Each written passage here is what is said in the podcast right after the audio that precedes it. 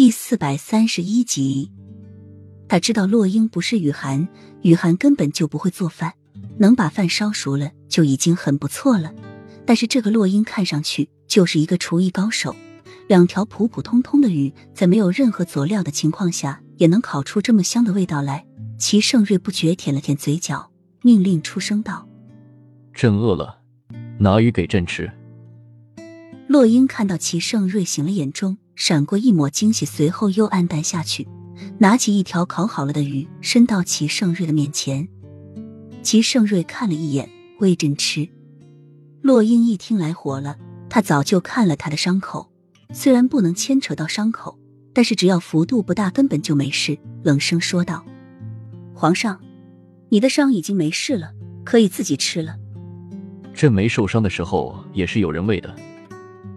齐盛瑞盯着洛英的眸子看。一双桃花眼中似乎附着什么，但是被浓密的睫毛遮住，使洛英看得不真切。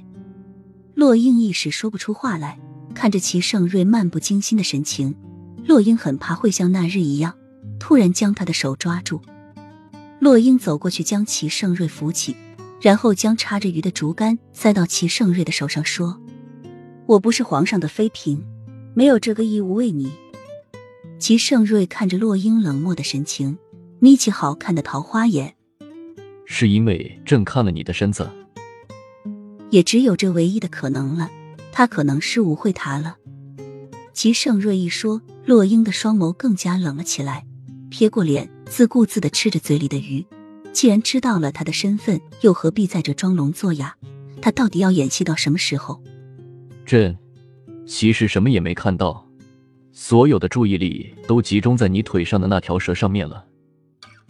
齐盛瑞不知道为什么要解释，他当时睁眼，所有的注意都被洛英腿上的那条蛇给夺去了，根本来不及细想。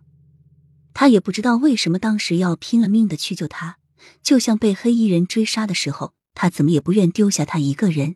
看见他掉入悬崖，他脑中就只有一个念头，就是一定要抓住他。昏迷醒来，看到他哭得稀里哗啦的，他竟然会有一种很温馨和欣慰的感觉。